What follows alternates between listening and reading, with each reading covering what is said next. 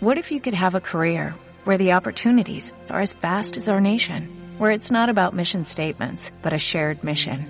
At U.S. Customs and Border Protection, we go beyond to protect more than borders, from ship to shore, air to ground, cities to local communities. CBP agents and officers are keeping people safe. Join U.S. Customs and Border Protection and go beyond for something far greater than yourself. Learn more at cbp.gov/careers. Hebreos capítulo 4, verso 12. Las sagradas escrituras de nuestro Dios nos dicen así, juntos, porque la palabra de Dios es viva y eficaz y más cortante que cualquier espada de dos filos, penetra hasta la división del alma y del espíritu, de las coyunturas y los tuétanos, y es poderosa para discernir los pensamientos y las intenciones del corazón. Y no hay cosa creada oculta a su vista, sino que todas las cosas están al descubierto y desnudas ante los ojos de aquel a quien tenemos que dar cuenta. Amén.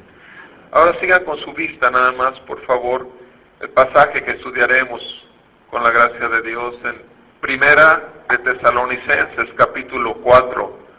Primera de Tesalonicenses, capítulo 4.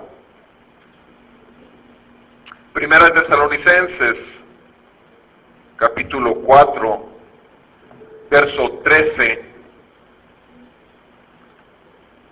escrito está en la palabra de Dios.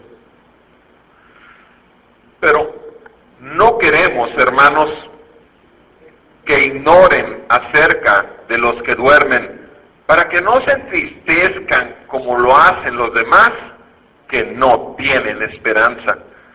Porque si creemos que Jesús murió y resucitó, así también Dios traerá con él a los que durmieron en Jesús.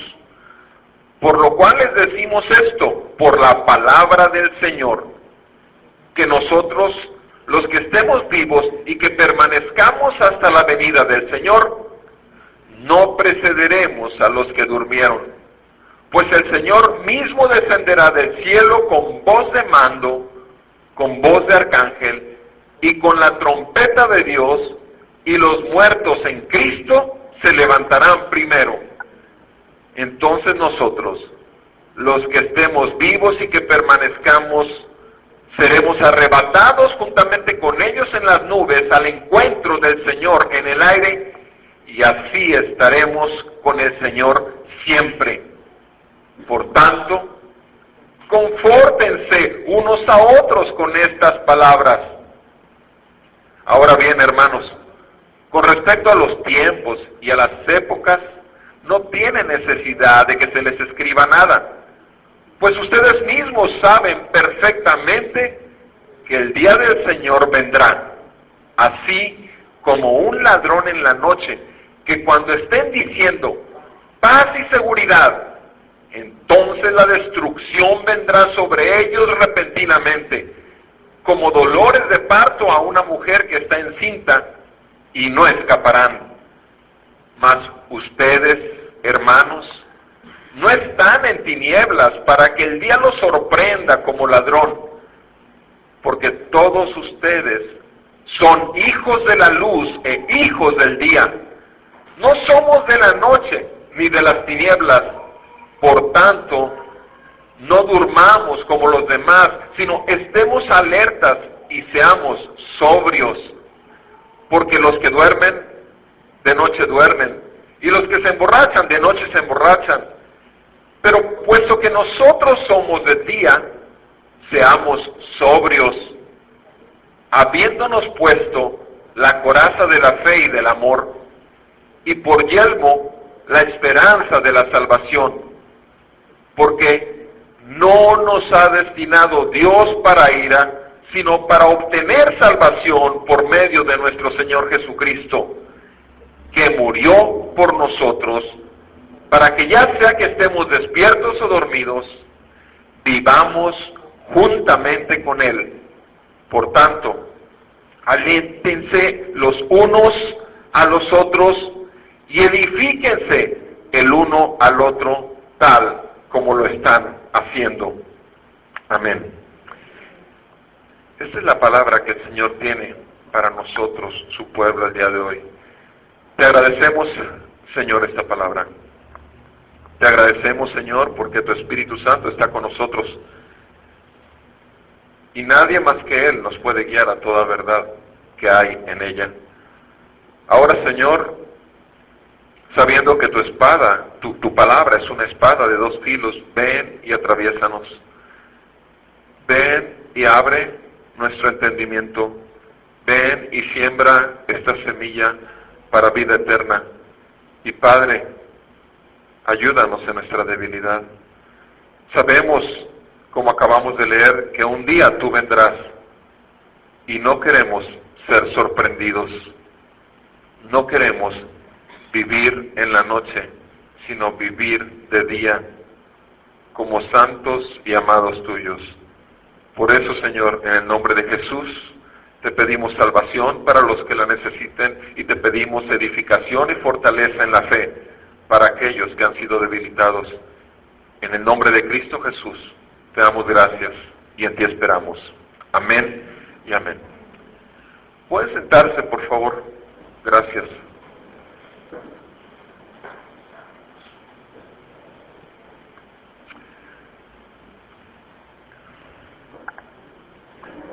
esta pasada semana, gracias a Dios, tuve, tuve el privilegio de estar ahí con, con varios hermanos en un, en un congreso. Y fíjense nada más, eh, el congreso en español fueron 800 personas de 20 diferentes países, 800 servidores, 800 pastores y de 20 diferentes países. Y en el segunda parte del Congreso, que fue el Congreso en inglés, o ya a otro nivel, eso fueron 6.000 siervos, 6.000 personas y de 50, más de 50 países estaban ahí. Y el tema, honestamente se los voy a decir, eh, me refiero, la verdad yo no había visto, yo llegué al Congreso y ni siquiera supe cómo se llamaban las conferencias, ni siquiera vi, la verdad, no busqué, no, porque pensé que no iba a poder ir al Congreso, entonces la verdad llegué allá y no sabía de qué se trataba el asunto. Yo nada más sabía que sí me gustaría estar y gracias a Dios, de hecho, el boleto de avión me lo regalaron hasta Orlando de ida y vuelta, el hotel y la estancia, el desayuno me lo regalaron también por, por provisión divina, fue en realidad un regalo que me, que me dio una iglesia americana y cosas así. Entonces, Gracias a Dios que, pude estar allá, pero lo que quiero decirles es esto. El énfasis en todos estos cinco o seis días que estuvimos ahí fue la resurrección.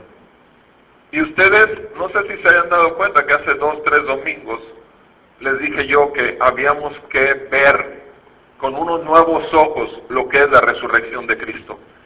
Y, me dio gusto, sobre todo, estar en el mismo canal, porque a pesar de que yo no sabía de qué iban a ser las conferencias, pero, pero estamos en el mismo espíritu. Y eso me, me dio mucha tranquilidad. Repito, necesitamos ver con nuevos ojos el hecho precioso, glorioso de la resurrección de nuestro Señor Jesucristo.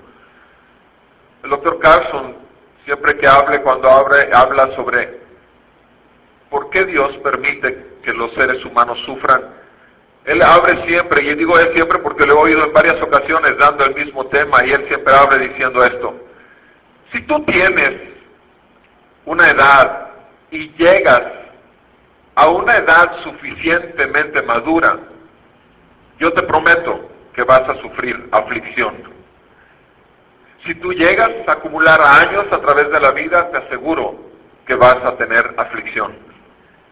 Y por supuesto esto a nadie nos gusta oír que simplemente el cuerpo por su naturaleza, por el desgaste natural que pudiera tener y por vivir en un mundo caído como consecuencia del pecado, sabemos que la enfermedad está en el mundo y sabemos que vamos a ser afligidos. Y una cosa es que todo mundo, cuando ya tiene cierta conciencia, sabe que un día va a morir. Si de algo puedes tener certeza, desde muy corta edad es que un día morirás. De eso todo mundo puede tener certeza. No puede tener certeza si se va a casar. No puede tener certeza de que va a tener una gran cuenta en el banco. No puede tener muchas certezas, pero una cosa es cierta. Todo mundo sabemos que vamos a morir. Es una certeza. Lo terrible es que muy pocos saben y están plenamente convencidos de que resucitarán y vivirán eternamente. Muy pocos lo saben. Y es necesario como hijos de Dios que podamos vivir diariamente en base a esta esperanza. Porque así empieza este pasaje o esta sección del pasaje que leímos. No seas tú como aquellos que no tienen esta esperanza. Y tristemente, lo digo tristemente, algunas veces perdemos de vista el hecho de la resurrección. En este pasaje me voy a basar en lo que escribió Pablo en dos versículos básicamente y, en base a eso vamos a analizar todo el pasaje porque si se fijan bien ustedes en el versículo 18 dice confórtense unos a otros con estas palabras en el versículo 18 de 1 Tesalonicenses 4 dice confórtense unos a otros con estas palabras y después en el capítulo 5 versículo 11 dice aliéntense los unos a los otros y edifíquense el uno al otro, tal como lo están haciendo. Entonces, en estos dos versículos tenemos tres palabras. Confórtense, aliéntense y edifíquense. ¿Y en base a qué nos podemos confortar? La resurrección de Cristo Jesús nos conforta. La resurrección de Cristo Jesús nos alienta, la resurrección de Cristo Jesús nos edifica. Y vamos a ver estos tres aspectos en este pasaje que Pablo nos está dando. El primero, ser confortados. Versículo 13 al versículo 18. En el versículo 13 al 18, ¿qué palabra de confort? ¿Qué palabra de el confort es un también se puede hacer un sinónimo hablando de ello como un consuelo, algo que viene y, nos, nos, nos cura, nos quita nuestro dolor, nos... Y veamos lo que dice el versículo 13, hermanos, no, no queremos, hermanos, que ustedes ignoren acerca de los que duermen, para que no se entristezcan no queremos que ustedes ignoren y no se entristezcan como quien, como lo hacen los demás que no tienen esperanza. Entonces, lo primero que estamos viendo aquí es que nosotros tenemos una esperanza. Nosotros tenemos una esperanza. Hay mucha gente, hay millones de gente que no tienen una esperanza cuando hablan de la muerte, cuando piensan en la muerte, cuando viven la muerte de un familiar, no tienen ninguna esperanza. Pero nosotros tenemos una esperanza. En el momento en que Jesucristo nos abrió los ojos con el mensaje del Evangelio, en el momento en que pudimos ver el brillo de su gloria ahí en la cruz por el Espíritu Santo y la palabra de verdad, en ese momento que supimos que Cristo Jesús nos limpió y nos purificó y nos perdonó todos nuestros pecados, y cuando reconocemos a través de la palabra que Jesucristo resucitó de los muertos y que nos ha dado la oportunidad de resucitar a una nueva vida aquí en la tierra también, entonces nos aferramos a esa esperanza, porque Jesucristo dijo, yo soy la verdad, yo soy la vida. El que cree en mí no morirá, sino que resucitará en el día postrero. Jesucristo prometió esto y nosotros tenemos esa esperanza. Aquí está diciendo, hermanos, hablando de otros que ya murieron. Cuando la palabra de Dios habla, usa en muchas ocasiones, cuando habla de dormir, habla de personas muertas. Y aquí particularmente está diciendo esto el, el apóstol Pablo No queremos que ignoren acerca de los muertos. Eso es lo que no queremos que ignoren. O sea, no queremos que se queden sin esperanza. Si se murió tu papá, si se murió tu mamá, si se murió tu esposo, tu esposa. Obviamente si estaba en Cristo, si tenía esa fe, si conoció la salvación, tú puedes estar plenamente seguro. Tienes una esperanza, porque tú lo verás, junto con Él alabarán al Cordero. Esa es nuestra firme esperanza y hay mucha gente, repito, que no tiene esperanza. ¿Cuánta gente piensa que uno se muere y ahí se acabó todo? Se lo comieron los gusanos, la carne y los huesos se, acabaron por los gusanos y no tienen ninguna esperanza. Pero la resurrección de Cristo nos abre la esperanza, nos conforta, nos consuela, nos asegura de que tenemos una esperanza. El versículo 4 dice, ¿por qué? ¿Por qué tenemos esa esperanza? El, versículo 14 dice, porque si creemos que Jesús murió y resucitó, así también Dios traerá con él a los que durmieron en Jesús. Entonces, lo primero es que en esto, ¿qué es lo que nos conforta? Número uno, saber que tenemos una esperanza. Número dos, saber que el fundamento de esa esperanza está en qué. Nuestra esperanza está fundamentada en el Evangelio. ¿Cuál es el Evangelio? Cristo Jesús murió por los pecadores. Cristo Jesús resucitó de los muertos y hoy vive e intercede por nosotros. Nuestra esperanza está fundamentada en un hecho histórico. Está fundamentada en una realidad. Jesucristo murió por nosotros y Jesucristo resucitó de los muertos. Ese es nuestro fundamento de esa esperanza. No es una esperanza nada más basada en ilusiones. No es una esperanza basada en racionalismo vacío. No, es una esperanza basada en el Evangelio, fundamentada en el Evangelio, sostenida por el Evangelio.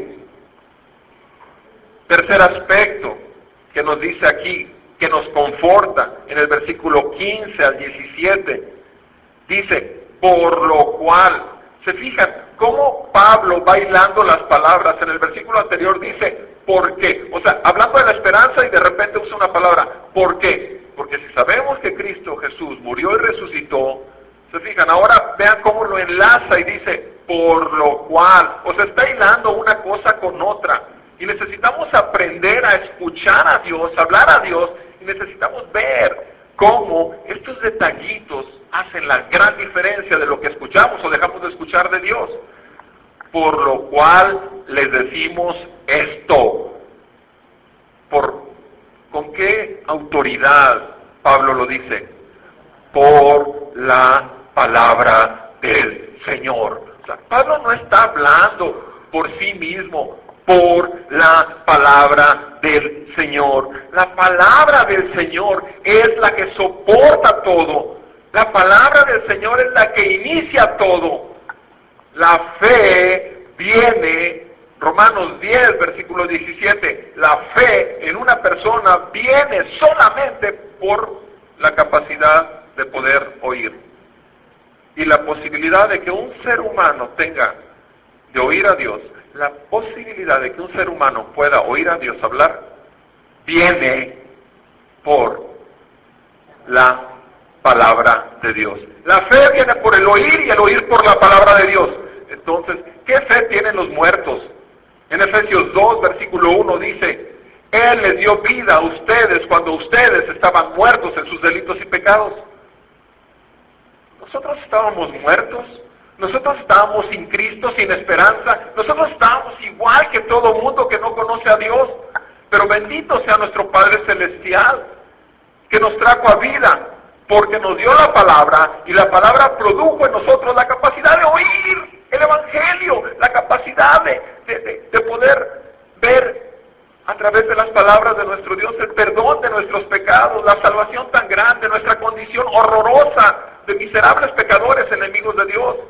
Y entonces tuvimos fe. Fe en la obra consumada de Cristo y arrepentimiento para con Dios.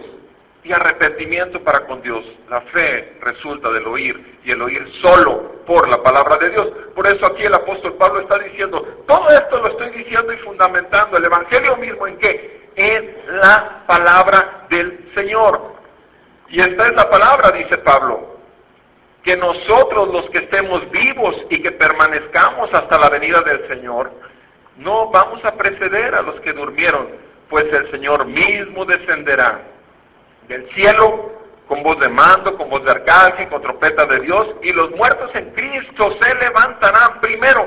Entonces, nosotros los que estemos vivos y que permanezcamos seremos arrebatados juntamente con ellos en las nubes al encuentro del Señor en el aire. Y así estaremos con el Señor para siempre. De esto, conmigo. Aquí nos está hablando del arrebatamiento. Aquí nos está hablando de la venida del Señor, de la segunda venida de nuestro Señor Jesucristo. Nos está dando la certeza de que nuestro Señor Jesucristo vendrá. Es una certeza, es un hecho totalmente innegable, es un hecho. El Señor Jesucristo vendrá. ¿Y por quién va a venir? dice aquí, los muertos, los que murieron ya con la fe en Cristo, aquellos que ya conocieron la salvación, son los primeros que serán levantados, son los primeros que resucitarán. Dice, y nosotros los que estemos vivos, dice Pablo, seremos arrebatados en el aire juntamente con ellos. Pero dice, primero serán aquellos que ya estaban en Cristo, dormidos, muertos pero muertos en una firme esperanza de resurrección, firme esperanza de resurrección. Entonces, estamos hablando de, de ser confortados, ser confortados, porque tenemos una esperanza, porque esta esperanza está fundamentada en el Evangelio, porque el Evangelio nos ha sido dado por la palabra de Dios y nos asegura ¿Qué, es lo que nos asegura? ¿Qué es lo último que leí en el versículo 17? Así estaremos con el Señor siempre. Nos está asegurando vida eterna juntamente con Cristo. Dime una cosa, esto no es confort para tu corazón, esto no es consuelo para ti. ¿Qué más puede ser si tu más terrible temor antes de conocer a Cristo era la muerte? Entonces, ¿cuál puede ser tu mayor confort o consuelo? Sino este, de que un día tú y yo resucitaremos. Un día tú y yo estaremos con el Señor para siempre. Eso es hermoso. Eso es hermoso y es una promesa de nuestro Dios. Entonces, esto debe de confortar nuestros corazones. Tienes un problema de salud, te dijeron que tienes cáncer. Tú ya tienes una esperanza. Tienes un problema, te secuestraron y estás secuestrado. Tú ya tienes una esperanza. Tienes una persona apuntándote con una pistola. Tú ya tienes una esperanza. Cualquiera que sea la situación, tienes una esperanza. Y esa esperanza te ha sido dada por Dios. Y esa esperanza ha sido sembrada en tu corazón por una semilla de vida eterna. Y eso es un confort y un consuelo cualquiera que sea la situación que tú tengas que pasar. Lo segundo que nos habla el apóstol Pablo es acerca de que esto de la muerte y resurrección de nuestro Señor Jesús también nos sirve para alentarnos. Es un aliento. Alentarnos, aliéntense unos a otros. ¿Qué significa ser alentado? Alentado es cuando vas en el camino, estás cansado o estás distraído y la cuestión es que empiezas a desviarte tal vez o empiezas a disminuir la intensidad y la velocidad con la que llevabas la carrera. ¿Acaso no hacen esto en los maratones? ¿Acaso no hay una valla de público ¿Y qué es lo que hacen cuando ya llevan 15 kilómetros, 20 kilómetros, cuando son... Todo el mundo pasa y les empieza a aplaudir, les empiezan a alentar y les empiezan... ah, como que, como que ayuda, te, te empuja más, te anima más a seguir adelante. Entonces, aquí el apóstol Pablo dice que esto también nos debe seguir, servir para ser impulsados, ser alentados a seguir en donde iniciamos, en donde iniciamos. Y vean cómo manifiesta el apóstol Pablo ese aliento. vean cómo lo dice a partir del, del versículo 1 al 3. Lo dice así primeramente.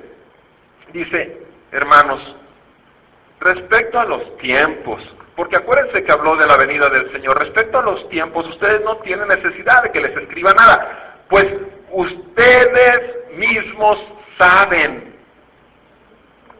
perfectamente que el día del Señor vendrá.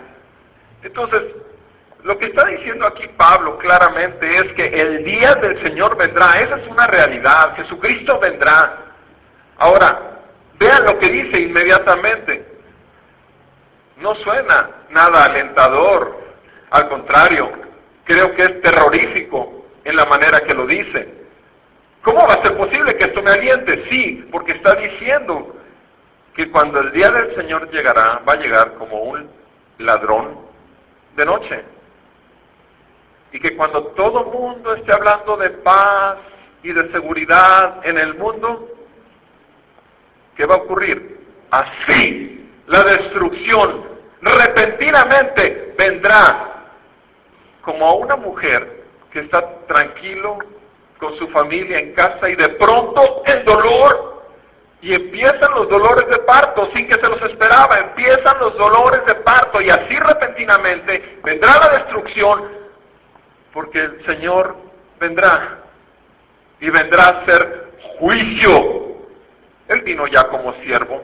Su primera venida vino a servir. En la segunda vendrá como juez a ejecutar juicio y a reinar sobre toda su creación.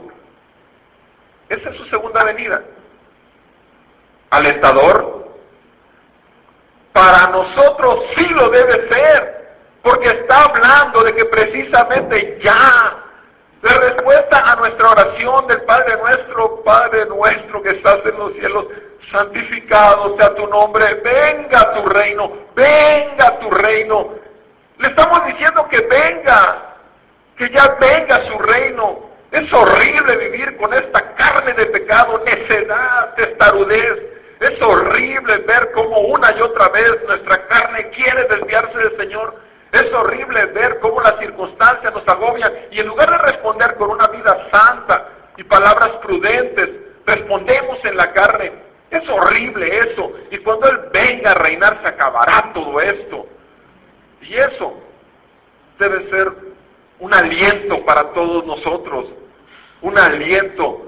Pero para los que no conocen a Cristo van a pensar que en los tiempos de paz y seguridad, eso va a permanecer y dice terrible, porque destrucción repentina, como dolores de parto, como ladrón en la noche. ¿Quién espera un ladrón en la noche? ¿Te duermes tú acaso pensando que puede llegar un ladrón en la noche? Bueno, si tienes tu alarma puesta, pues sí la picas, ¿verdad? Por eso mejor, por si acaso. Pero si no, le pones candado a todas las puertas y te quedas bien asegurado de que, ¿verdad?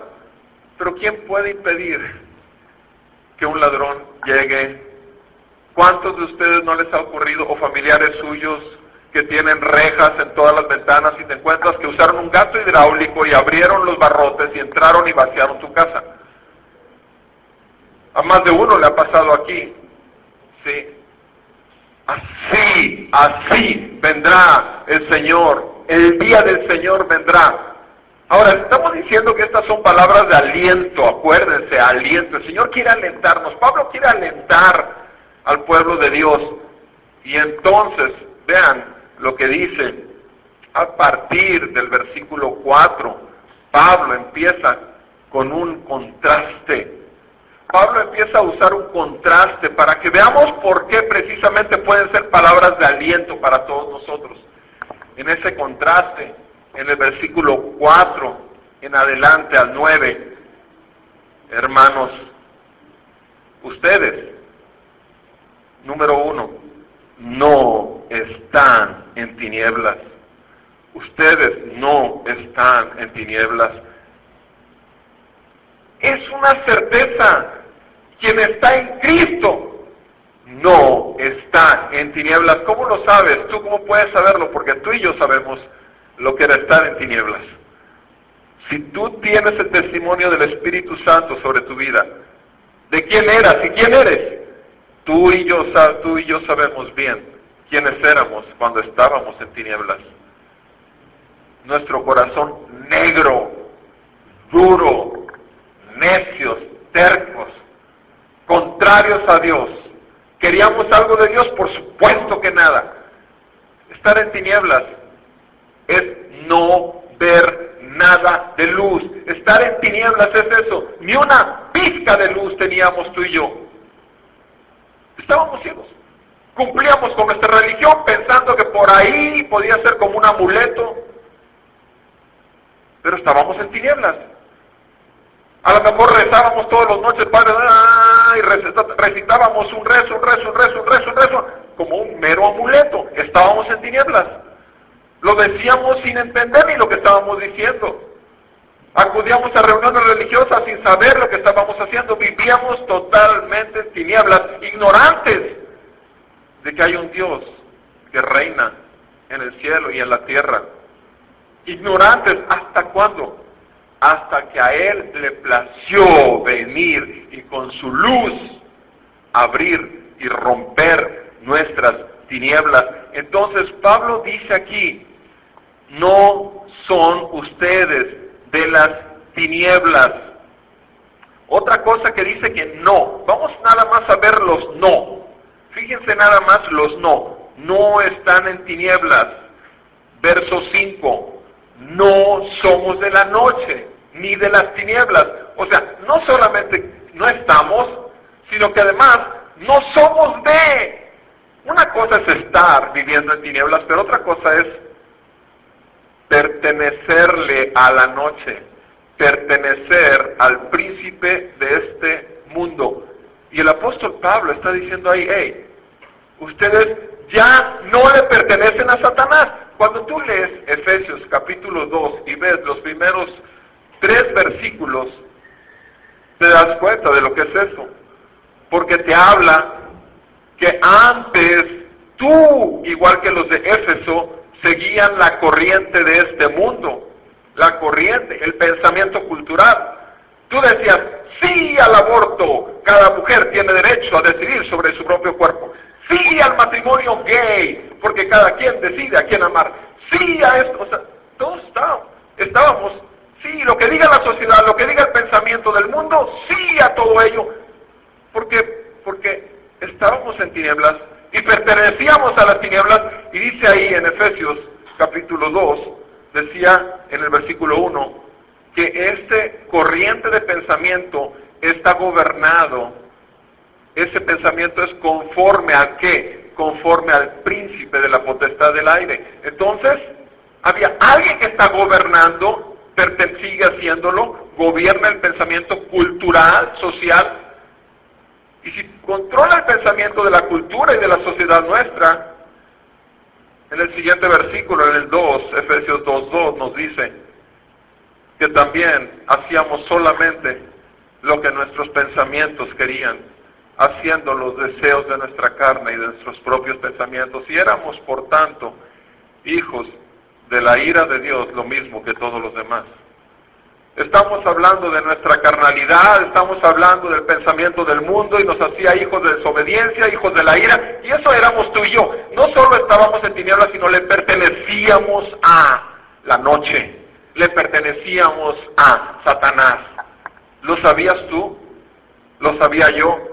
Lo ignorábamos totalmente, nos tenían tan engañados que pensábamos que haciendo el bien, dando ayudas a los pobres, haciendo el bien en alguna que otra ocasión, claro que nuestro ego se levantaba, porque el motivo que había en nuestro corazón era pura, vana gloria.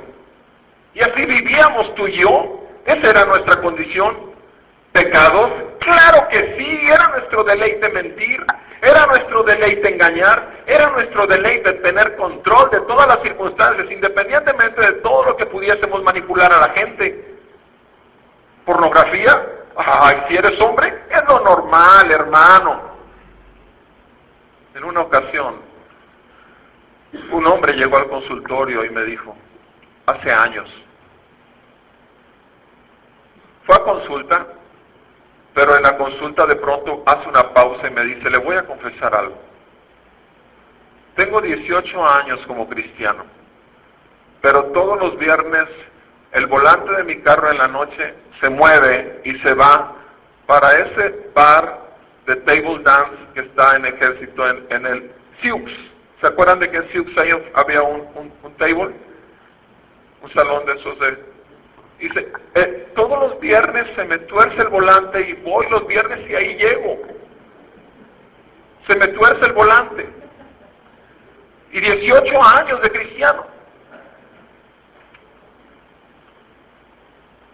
No sé ni siquiera por qué le estoy diciendo esto, doctor, no entiendo por qué.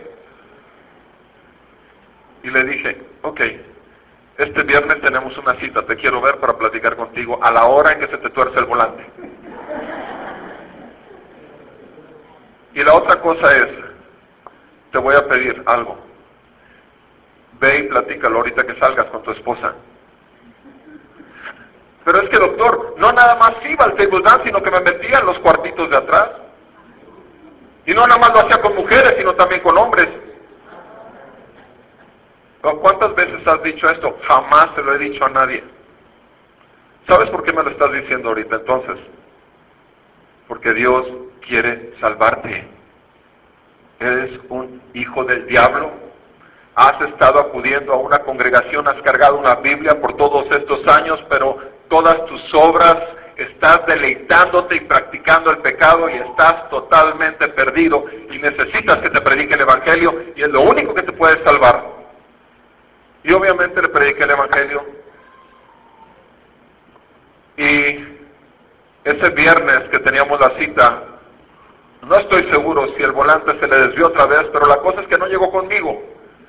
Lo que sí supe es que abandonó su casa y a su mujer. No sé si la mujer lo corrió, pero también sé que abandonó su matrimonio. Y al parecer después de unos cinco años, el Señor restauró. No sé ya en qué termina la historia porque he perdido la pista, pero hasta ahí me quedé. Y yo creo, la verdad, que si pasó eso en aquel momento fue porque Dios andaba buscando a su oveja perdida. No somos de la noche, no somos de las tinieblas, éramos de la noche, éramos de las tinieblas. Y esto es muy importante, que no nos dejemos engañar. Dice ahí en el versículo 6, volvemos a 1 Tesalonicenses 5, versículo 6, dice, los que están de noche, ¿qué dice? Que están dormidos. Dice, no durmamos. O sea, no durmamos. Si no somos de la noche, no nos la pasemos dormidos. Porque los que están de noche están dormidos. Están dormidos. Han perdido totalmente sensibilidad en sus conciencias. Sus conciencias están cauterizadas ya no sienten nada de vergüenza, ni tratan de hacer nada por evitar el pecado. No estamos dormidos, dice en el versículo 7. No sé, nosotros no andamos, no somos borrachos. A muchos los, los emborracha el poder, a muchos los emborracha el dinero, a muchos los emborrachan las mujeres, a muchos los emborrachan no solo el alcohol, sino muchas cosas los hace traer dando tumbos en la vida. Y nosotros no somos borrachos. Entonces, esos son los no. Esos son los no. O sea, tú y yo, nosotros, no, esto. Ahora veamos lo que sí lo que contrasta, vean el contraste, como Pablo lo utiliza y vean ahí, por favor, en lo mismo, en el versículo, en el, dice en el versículo 4, versículo 5, perdón, ustedes son hijos de la luz. Nos dice que somos hijos de la luz y del día.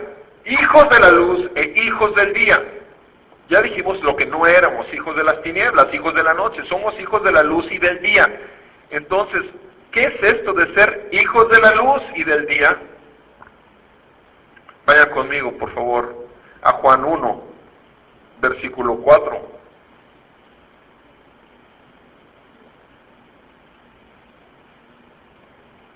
Nosotros somos hijos de luz. Y en Juan capítulo 1, verso 4, hablando de Jesucristo, dice de él, ustedes saben que los primeros versículos, el 1 y el 2, está hablando de Jesús como el verbo, como la palabra encarnada, pero aquí habla de él de otra manera. Habla de Jesús y dice, en él estaba la vida y la vida era la luz de los hombres. Y la luz brilla en las tinieblas. Y las tinieblas no lo comprendieron. La luz rompió las tinieblas de nuestro negro corazón, pero sin embargo hay tinieblas que aún no comprenden esto, que aún no lo comprenden. Entonces nosotros somos hijos de la luz, somos hijos del día. Vaya conmigo por favor ahí a, Juan 3, versículo 19 y versículo 20.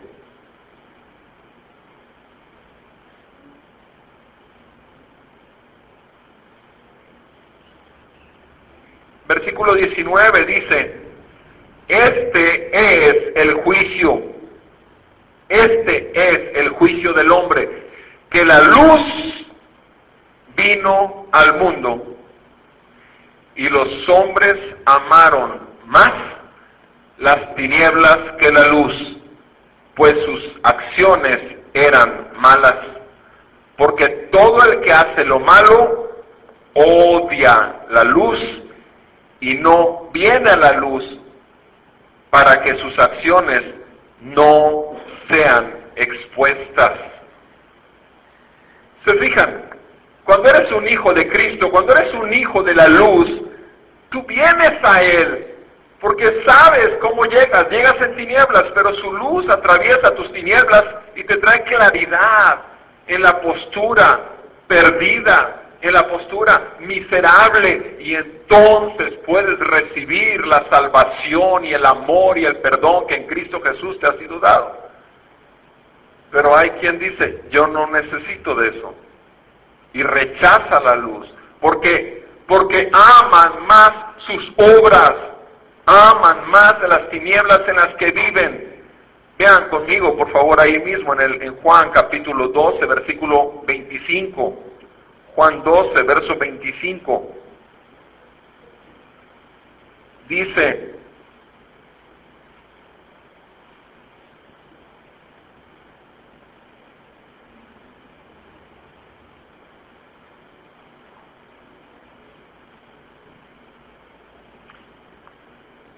Juan 12, 35, perdón, 35. Jesús les dijo, Juan 12, 35, todavía, por un poco de tiempo, la luz estará entre ustedes. Hablando de sí mismo. O sea, Jesús dijo, por un poco de tiempo, porque sabía que iba a ir a la cruz, por un poco de tiempo la luz estará entre ustedes. Caminen mientras tengan la luz para que no lo sorprendan las tinieblas. El que anda en la oscuridad no sabe a dónde va. Mientras tienen la luz, crean en la luz para que sean hijos de la luz. ¿Acaso no es esto una palabra de aliento? O sea, recordemos, el apóstol Pablo a través de este pasaje nos está tratando de alentar, animar. Es posible que algunos de nosotros hayamos caído en el engaño del diablo. Es que ya pequé, entonces no soy de la luz. Es que me siento mal por lo que intenté o porque pensé esto. Y entonces viene el diablo con condenación y apuntarte y hacerte sentir culpable. Y sabes, ese es el diablo. Pero la palabra de Dios, tú y yo lo sabemos, que dice, ninguna condenación hay para los que están en Cristo. ¿Sí? Ninguna condenación hay. Los que ya no viven bajo la ley, sino la ley del Espíritu. ¿Sí?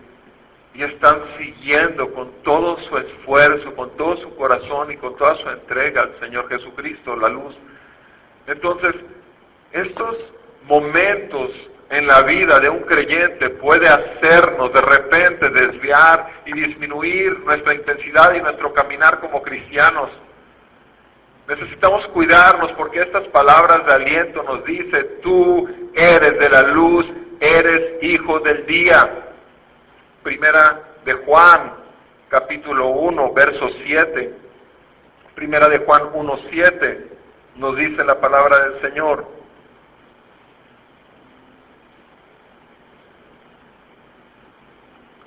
Mas si andamos en la luz, como Él está en la luz, tenemos comunión unos con otros y la sangre de Jesús, su Hijo, nos limpia de todo pecado.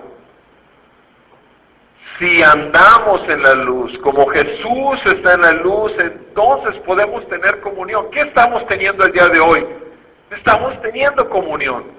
¿Qué tenemos cuando nos reunimos entre hermanos para convivir, comer juntos, tener tiempos de oración, reunirnos los viernes como lo hacemos los hombres, aquí a las siete y media de la noche los viernes? Tenemos tiempos de comunión con los varones. Los sábados a las cuatro y media tenemos tiempo de comunión con los jóvenes. A las seis y media que tomamos los sábados hermenéutica tenemos tiempos. Ahorita, una hora antes de la reunión, ¿a qué vienen? Un buen número de hermanos nos reunimos. ¿Para qué? Para tener tiempos de comunión y estudiar Heidelberg y seguir edificando nuestra fe. Pero si andamos en la luz, la persona que no es de la luz no busca lo de la luz, pero tú y yo la buscamos porque sabemos a quién pertenecemos. Sigan conmigo en el pasaje de, de Tesalonicenses que estamos viendo. Dice aquí una cosa importantísima en, en, el, en este mismo pasaje en el versículo 6, que dice, estemos. Ya vimos en el versículo 5 que somos de la luz, hijos de la luz, hijos del día, pero ahora en el versículo 6 hace otra afirmación, estemos alerta y seamos sobrios.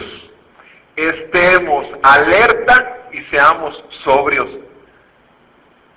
Estás viviendo tu vida como un hijo de Dios sin estar consciente que en este momento puede ser el día del Señor y venir. Tú y yo tenemos que estar conscientes de que puede ser el momento que llegue el Señor. Estamos viviendo cada día así, no solo deseándolo, sino esperándolo. Alertas, alertas, alertas sobre quién? Primeramente sobre nuestras propias vidas. Esto nos ayuda a caminar en el temor del Señor. Pero eso también nos ayuda a otra cosa, a que cada minuto de nuestro día realmente sea gastado para Él. Si vas a trabajar como ingeniero, si vas a trabajar como carpintero, si vas a trabajar como abogado, tú sabes que cuando estás viendo un cliente o en mi caso como médico, estás consciente, cada minuto que estoy viendo un paciente, estoy consciente que lo estoy haciendo con la gracia de Dios que me ha dado como profesional, pero estoy viendo la oportunidad y aquí hay algunos de ustedes que lo saben bien, que cuanto puedo, te hablo de Dios. Sí, porque para mí es más importante mi consultorio como púlpito que como fuente de ingreso para mi casa. Fíjate bien lo que te estoy diciendo. Para mí es más importante mi consultorio como púlpito que como fuente de ingreso para mi casa. Porque primero busco el reino de Dios y su justicia y todas las demás cosas me van a ser dadas por mera añadidura. ¿Sí o no? Y no estoy diciendo para yo ensoberbecerme o presumir, no tengo nada sino solamente por gracia, pero habiendo servido las tinieblas durante 33 años de mi vida, habiendo pertenecido al diablo y habiendo vivido el pecado en todas sus expresiones, ¿por qué no estos 24 años vivirlos para el Señor? Sabiendo de quién soy, a quién sirvo y para qué estoy aquí en el mundo. Y necesitamos tener conciencia todos nosotros porque estos somos los hijos de la luz y somos los hijos del día. Necesitamos estar conscientes y apasionados por ese Dios consciente y apasionado que envió a un Jesucristo consciente y apasionado para morir por nuestros pecados. Y lo hizo con una pasión. Y así se dice en las películas, la pasión de Cristo.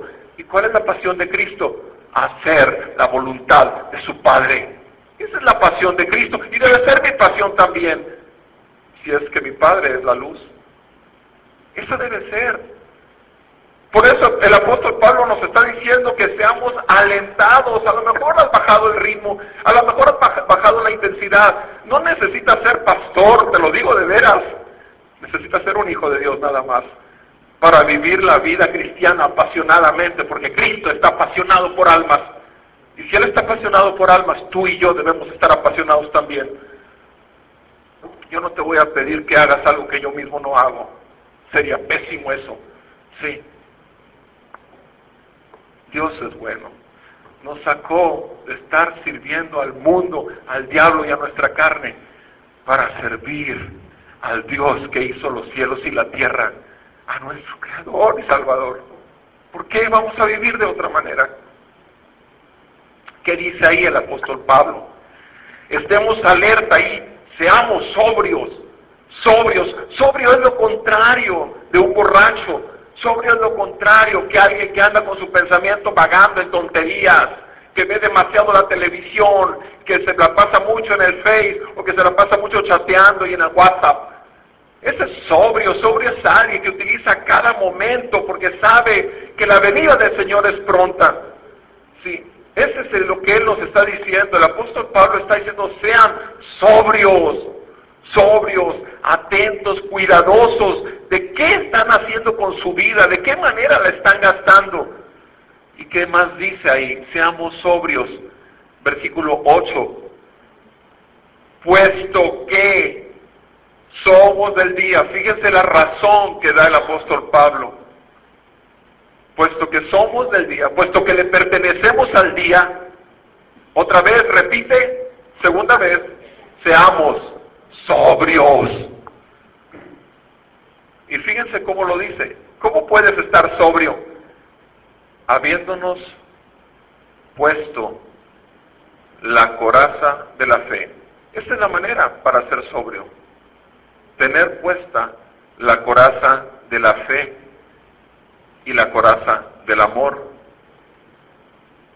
Y por yelmo, la esperanza de la salvación. Nos habla de tres cosas aquí para vivir una vida sobria como hijos de la luz. Tres cosas. Una coraza. Una coraza es algo que nos protege. La coraza de la fe. ¿En qué nos dice en Efesios 6? Que era para pagar qué? Los dardos de fuego del maligno la coraza de la fe. La fe es lo único que puede resistir los embates del diablo. El diablo va a venir con mentiras a tu mente, pero tienes que estar firme en la fe, que eres en Cristo, que eres de Cristo y eres para Cristo.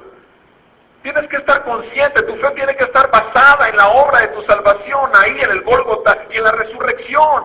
Y tiene que estar fijos tus ojos en un solo lugar. ¿Dónde? Hebreos 12, versículo 2 o 3, donde dice, puestos los ojos en Jesús, el autor y consumador de la fe. Ahí debe estar. Mientras estemos ahí, el autor y consumador de la fe, tengo que estar viéndolo a Él en medio de mi aflicción. Tengo que estar viéndolo a Él en medio de la opresión del diablo. Tengo que estar viéndolo a Él cada vez que el enemigo tire un dardo de fuego con la coraza de la fe. Con la coraza de la fe y del amor.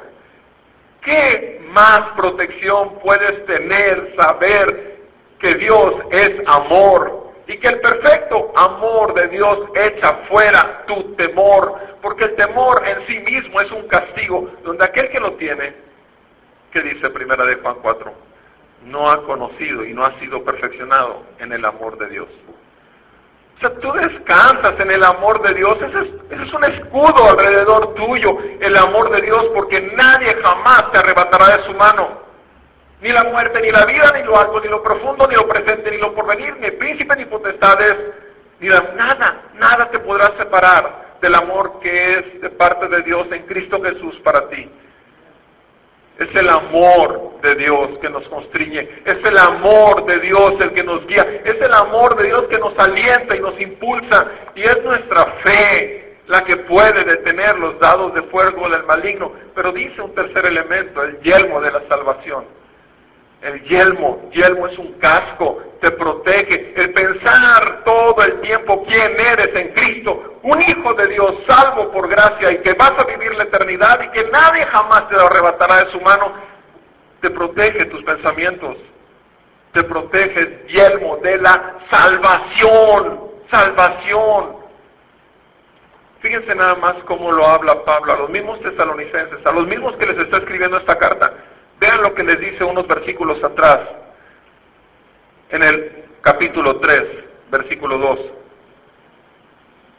Capítulo 3, verso 2. El apóstol Pablo estuvo con estos hombres cuando los evangelizó, cuando estuvo sembrando esta iglesia en su primer viaje misionero. Pablo estuvo apenas, casi estuvo un poco más de tres meses, estuvo muy poco tiempo algunos dicen tres semanas, tres meses, pero tres semanas o tres meses son muy poco en realidad para tener a un hombre de Dios que te esté llenando de su palabra. Y pasó muy poco tiempo, sin embargo, el fruto por el poder de la palabra y del Evangelio, hubo ahí una iglesia que el Señor sembró. Y vean cómo está diciéndoles aquí en el versículo 2. Enviamos a Timoteo, nuestro hermano y colaborador de Dios, en el Evangelio de Cristo. ¿Para qué? Para fortalecerlos y alentarlos. ¿Respecto a qué? A su fe. Pablo dice, les enviamos a este siervo, a Timoteo, porque yo ya me había salido, pero les enviamos para qué? Para alentar su fe, para animarlos, porque, porque Pablo escuchó que estaba habiendo problemas en la iglesia. Algunos pensaban que ya Cristo había venido. Otros les dijeron una serie de cosas que estaban creyendo. Entonces Él les envió a este hombre para qué? Para fortalecerlos y alentarlos respecto a su fe. Versículo 3. ¿A fin de qué? A fin de que nadie los inquiete por causa de estas aflicciones. Porque ustedes mismos saben que para esto hemos sido destinados. ¿Se fijan? ¿qué es lo que te puede desbalancear en tu vida cristiana? Las aflicciones. Las aflicciones las usa Satanás como dardos del fuego. ¿Para qué? Para hacerte tambalear. Las aflicciones los usa Satanás para que quites los ojos de Jesús, el autor y consumador de la fe. Las aflicciones lo hace, los usa el diablo. ¿Para qué? Para que te resbales y no te apoyes en la roca de tu salvación. Las aflicciones pero tú sabes que para esto fuimos llamados. Jesucristo lo prometió, no es cierto. Él dijo, en el mundo tendrán aflicción. Fue una certeza, fue una promesa, fue una profecía.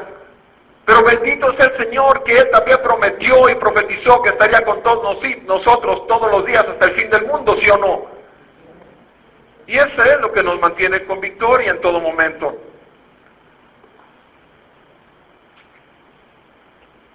Verso 4 dice, porque en verdad, cuando estábamos con ustedes, les predecíamos que íbamos a sufrir aflicción, y así ha acontecido, como saben. Por eso también yo, cuando ya no pude soportar más, les envié para informarme de qué, qué era lo que a Pablo le interesaba de esa gente. ¿Su qué? Su fe. Por temor a que, ¿quién?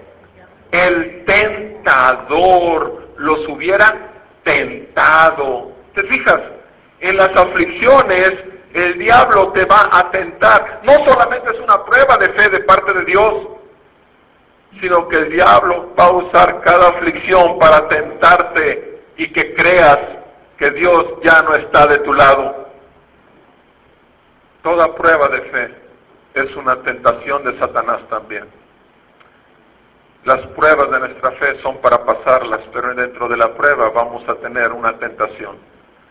Poner nuestra confianza en el hombre, poner nuestra confianza en los métodos, poner nuestra confianza en los amigos, poner nuestra confianza en todos lados y en el momento que nosotros hagamos eso, estamos cayendo en incredulidad. Lo único que nos salva es nuestra fe y lo único que nos santifica es nuestra fe. Venimos a Cristo por fe para salvación, pero nos sostenemos en Cristo para santificación, igualmente por medio de la fe. Todo es por fe y para fe. Y Pablo está diciendo, me preocupaba que el tentador los hubiera tentado y que nuestro trabajo, el haberles dado el Evangelio, pues, hubiera sido en vano. Pero ahora Timoteo ha regresado de ustedes a nosotros y nos ha traído buenas noticias. ¿De qué? ¿Cuáles son las buenas noticias? La iglesia está creciendo. No, su fe. Pablo les habló, no, Pablo, sí, fíjate que están firmes en la fe. Y eso es lo que más podía alegrar el corazón de Pablo, su fe. ¿Y qué más? Amor, fe y amor. ¿Se fijan dónde está la coraza? La fe y el amor. Timoteo pudo verlo y pudo manifestarlo a Pablo, fe y amor, y de que siempre ustedes tienen buen recuerdo de nosotros, añorando verlos como también nosotros a ustedes. Por eso, hermanos, en toda nuestra necesidad y aflicción, fuimos consolados respecto a ustedes por medio de, de su fe. ¿Se fijan? Porque ahora sí que vivimos si ustedes están firmes en el Señor. Entonces, ¿se fijan cuántas veces dice su fe, su fe? Sí, lo vieron, ¿verdad? Está muy, eso es, es fe, amor. Y eso es obra de la gracia de nuestro Dios. Dios nos ha concedido esa fe, utilicémosla Dios nos ha dado esa coraza de su amor, amor para con Él y amor unos para con otros, y poder tener cuidado unos para con otros y orar unos por otros. La fe y el amor. Volvamos a nuestro pasaje en el 5, 1 Tesalonicenses 5. ¿Y qué más dice aquí en el versículo 8? Y por yelmo la esperanza de la salvación la certeza, repito, la certeza en nuestros pensamientos de que la salvación es real en nuestras vidas, se mantiene siendo real y va a ser una realidad en el día último, en el día del Señor. El tercer aspecto que Pablo utilizó fue, y ahora esto que acabamos de leer es para qué? Para alentarnos, para impulsarnos, para corregir si hemos desviado para acelerar si hemos disminuido nuestro paso como creyentes. Es un aliento, es un empuje, es un ánimo. Y por último, ser edificados. Y veamos el versículo 9 al 11, cómo nos está edificando aquí. Versículo 9. Qué hermoso poder escuchar a Dios decirnos esto. Dios no nos ha destinado para ira. Dios no nos ha destinado para ira. ¿Sabes? Cuando estudias la palabra, cuando te das cuenta de todo lo que dice Efesios 1 acerca de que Él eligió desde antes de la fundación del mundo los que habrían de ser santos y sin mancha delante de Él, y aquellos los predestinó para ser hechos hijos de Dios, cuando tú escuchas todo esto y te vas a Romanos 9 y te das cuenta que Él, hace vasos para la ira y vasos para usos honrosos, a uno los hace para salvarlos, a otro los hace para que su ira y su juicio santo y justo caiga sobre ellos. Cuando tú te das cuenta de todas las enseñanzas, toda la doctrina, el fundamento esencial del cristianismo, no puedes gozarte de que Dios no te hizo para descargar su ira sobre ti, sino para, para salvación. Porque Dios ya descargó su ira en tu lugar sobre Jesucristo, su Hijo, lo más valioso, lo más precioso, lo más glorioso, lo más puro que existe en todo el universo, Jesucristo recibió toda la ira que te correspondía a ti. Jesucristo tomó tu lugar en la cruz. Jesucristo tomó la responsabilidad de tus pecados y mis pecados y Jesucristo pagó el justo juicio y Él fue el sacrificio perfecto, propiciatorio, para aplacar y quitar la ira de Dios sobre ti. ¿Acaso no es hermoso poder decir, Dios no me ha puesto en vida para su ira? Eso edifica, eso fortalece, eso mantiene. Yo sé que Dios no me ha puesto para ira, sino para salvación. Y esto, te repito, es algo con que debemos, podemos y debemos gozarnos, ¿sí? Dios no nos ha destinado para ira, sino para obtener salvación por medio de nuestro Señor Jesucristo. ¿Se fijan? ¿A dónde va el pensamiento? Exactamente a lo que vimos en el primer punto, ¿sí o no? Si creemos que Cristo murió y resucitó, ¿se fijan que está hablándonos lo mismo? Otra vez el Evangelio, ¿sí? Está volviendo a lo mismo. O sea, Dios no nos ha destinado para ira, por lo tanto tenemos esperanza. Fue lo primero que vimos en el primer pasaje. Esa esperanza está basada en qué dijimos, está fundamentada en el Evangelio. Ya lo estamos oyendo otra vez el Evangelio. Porque nacimos por el Evangelio, nos movemos en el Evangelio y únicamente vamos a llegar al final solamente viendo el Evangelio de nuestra salvación. Y dice aquí, Él nos ha puesto para obtener salvación por medio de nuestro Señor Jesucristo, versículo 10, que murió por nosotros, murió por nosotros, tomó nuestro lugar en la cruz. Segunda Corintios 5:21 es un versículo que cada rato digo y lo voy a seguir haciendo. Aquel que no conoció pecado, por nosotros fue hecho pecado, para que nosotros fuésemos hechos justicia de Dios en él. Nos concedió su justicia delante del Padre, nos está otorgando el derecho de poder acercarnos a Él libremente por su sangre derramada en la cruz. Y Él tomó toda la ira y el juicio de un Dios santo versículo 10, para que ya sea que estemos despiertos o que estemos dormidos, ya sea que habremos muerto y que todavía no haya llegado el Señor. Si tú mueres y todavía no llega Cristo, no importa. Porque el día que llegue, tú te vas a levantar primero que los que estén vivos, según lo que acabamos de leer hace rato. No importa, sea que estemos despiertos o sea que estemos dormidos, nos ha sido dado qué? que vivamos juntamente con Él. No fue lo mismo que vimos en el primer punto. Que vivamos juntamente con Él. ¿Por qué lo está diciendo aquí y está repitiendo lo mismo cuando nos confortó? Porque lo necesitamos. Se nos olvidan las cosas. Saber que vamos a pasar la eternidad con nuestro Señor Jesucristo, qué hermoso. Y dice en el verso 11, por todo esto, por todo esto. Aliéntense los unos a los otros y edifíquense, así como lo están haciendo, así como lo están haciendo.